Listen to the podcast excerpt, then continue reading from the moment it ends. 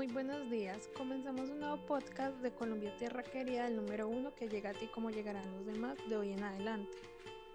El capítulo de hoy se llama Al presidente le quedó grande dirigir todo un país. Hoy hablaremos de la situación actual por la que atraviesa nuestro país. Eh, para entrar un poquito en contexto, eh, desde la última semana del mes de abril del año 2021, el presidente anuncia una reforma tributaria donde entre muchas cosas pensaba subirle el 19% del IVA a los productos de la canasta familiar, electrodomésticos y servicios básicos como la luz, el agua y el gas, entre otros servicios como los funerarios, lo cual afectaría enormemente a la clase media haciéndole imposible tener acceso a estas necesidades básicas o servicios ya mencionados. Esto con el, fin de, con el fin de cubrir una deuda que según él fue a causa del COVID y la pandemia. Después del anuncio de esta reforma, un gran porcentaje de ciudadanos colombianos eh, no quedaron contentos y tuvieron muchos disgustos, por lo que han decidido marchar en contra de ella. Las personas salieron de manera masiva y lograron que el presidente tumbara la reforma el domingo 2 de mayo del presente año. Sin embargo, las protestas siguieron, ya que como buen colombiano el pueblo no come. Eh, sin embargo, em, eh, siguieron. Ay, es que me equivoqué. Esperen, yo creo que eso se puede recortar. Sin embargo, las protestas siguieron, ya que como buen colombiano el pueblo no come cuento, sin mencionar que hay otras reformas que lo único que buscan es robar impuestos y, hacer más pobres a los pobres. Hoy 10 de mayo se cumplen 14 días desde que iniciaron las protestas, donde se ha visto cómo la policía y el ESMAD abusa de su autoridad atacando a los protestantes violando uno de los principales derechos humanos, eh, provocando una gran cantidad de desaparecidos y una gran cantidad de muertos. Desde que iniciaron las protestas han habido alrededor de 47 personas asesinadas, de las cuales 38 han sido por violencia policial. 963 detenciones arbitrarias según los registros de la ONG. 12 casos de violaciones y abuso sexual por parte de la SNUAT y todos dirigidos hacia las mujeres. 548 desaparecidos, 28 víctimas de heridas en los ojos, 278 agresiones por la policía y 1876 hechos violentos. Y esto tan solo en 14 días, lo cual es una cifra muy preocupante y, alarmante para el país. Eh, esto tiene muy enojado al pueblo, eh, junto con la corrupción que ha habido desde hace años. Eh, las ciudades más afectadas han sido Manizales, Medellín, Ibagué, Pereira, Bogotá, pero sobre todo Cali, donde los tienen censurados como la mayoría del país. Eh, partiendo de esta pequeña introducción, hoy tenemos a una invitada muy especial llamada Daniela Cardona, con quien hablaremos de la situación y quienes nos compartirá su opinión. Eh, muy buenos días, Daniela, ¿cómo se encuentra? Eh, muy buenos días, muy bien. Eh, bueno, el día de hoy le haremos unas preguntas a Daniela para empezar a hablar y pues extender al tema. las preguntas que hoy te haré, Daniela, serán ¿qué, piensas, ¿qué piensas y sientes respecto a la, hacia la situación que vive el país? Eh, bueno, lo que yo pienso respecto al paro es que pues la situación es muy lamentable. Eh, todo lo que está pasando en Colombia, la verdad es muy doloroso porque pues se están perdiendo muchas vidas por solamente defender nuestros derechos. Eh, ver cómo la policía hace uso de su autoridad y abusan de las personas. Inicialmente el paro era porque estábamos en contra de la reforma tributaria, pero ahora todos los que, pero ahora es por todo lo que nos están robando, por la salud, eh, por el estudio, por la pensión. Y la verdad, eh, nosotros como colombianos estamos cansados pues de que lo poquito que tenemos no lo están robando. Y ellos se aprovechan de todo. Sí. Em, bueno, eh, otra de las preguntas es que, sabe o espera o sueña eh, pues cuando concluya el paro. O sea, ¿qué quiere que se logre con esto?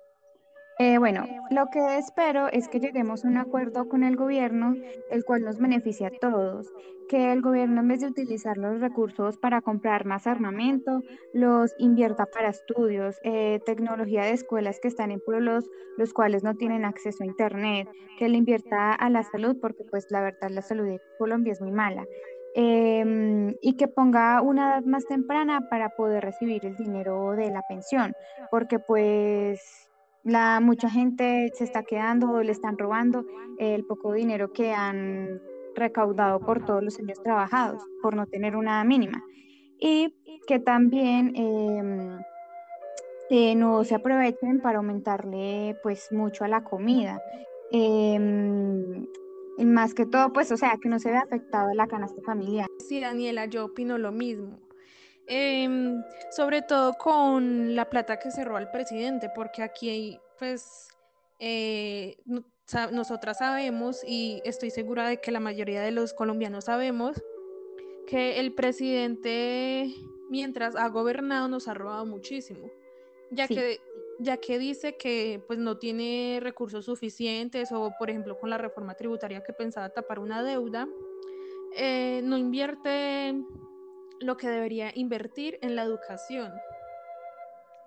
Claro que sí. Eh, sí, es que por eso es que, y, por, y ya que se ha evidenciado de que ha invertido millones y billones en guerra. O sea, para el pueblo no hay, pero para la guerra sí. Exacto. Eh, yo opino que yo, pues, eh, principalmente yo opino que él como presidente no sirve. Eh, debido a, pues, a todo lo que se roba. Eh, y sobre todo a que hace la vista gorda frente a todo lo que está pasando en el país, eh, sobre todo en Cali. Ya, que, ya que han abusado de la minga y los han como clasificado por decirlo así, ya que, por ejemplo, en las noticias salieron como es pelea entre los ciudadanos y los indígenas, como si ellos fueran quién sabe qué, cuando los indígenas son los dueños originales de, todo el territorio colombiano. Sí. Sí. Eh, pues la verdad, eh, yo siento mucha tristeza y preocupación eh, de ver cómo mi país se derrumba por la corrupción y por la violencia provocada por el mismo presidente que no está haciendo nada por Alberto, por, al ver que pues tanta violencia, que muchas personas están desaparecidos, están eh, muertos. Sí, exactamente. Eh, y yo creo que con toda esa plata que él se ha robado, porque aparte de invertir en guerra, también eh, compró, se supo que en medio de la pandemia compró muchísimas camionetas blindadas último modelo para la policía, cuando con ese dinero podría invertir en la salud, ya que como usted dijo, eh, la salud acá es muy mala, no importa la EPS, eh, la salud es muy precaria, por decirlo así. Y también la educación, porque la educación que nosotros recibimos no es la mejor, sobre todo en los pueblos donde hay veredas y donde hay personas de escasos recursos que se les dificulta tener acceso a, a la educación cuando este se supone que es un derecho del ser humano. Sí, y también pues porque no tienen los equipos necesarios para atender una clase en este momento virtual por, por el coronavirus. Exactamente, desde que inició el COVID también muchas personas dejaron de estudiar ya que no contaban con los recursos. Y yo pienso que con toda la plata que se robaron pudieron eh, brindarle las ayudas necesarias a estas personas necesitadas y también mejorar Em, la educación o la salud, pero pues como, como ya sabemos, eh, pues este es un país corrupto que toda la plata se la roban para la guerra. Sí, y no solo para la guerra, sino para beneficios de ellos mismos, porque pues ellos sí compran sus cosas y pues a ellos no les afecta nada, pero pues a nosotros de clase media sí nos afecta. Sí, exactamente. Em, Daniela, eh, quiero agradecerle por su participación y dar su opinión como ciudadana colombiana. Y bueno, pues para nuestros oyentes, hasta aquí el podcast de hoy, de hoy y nos encontraremos en otro capítulo la próxima semana. Eh, claro que sí, muchas gracias por la invitación.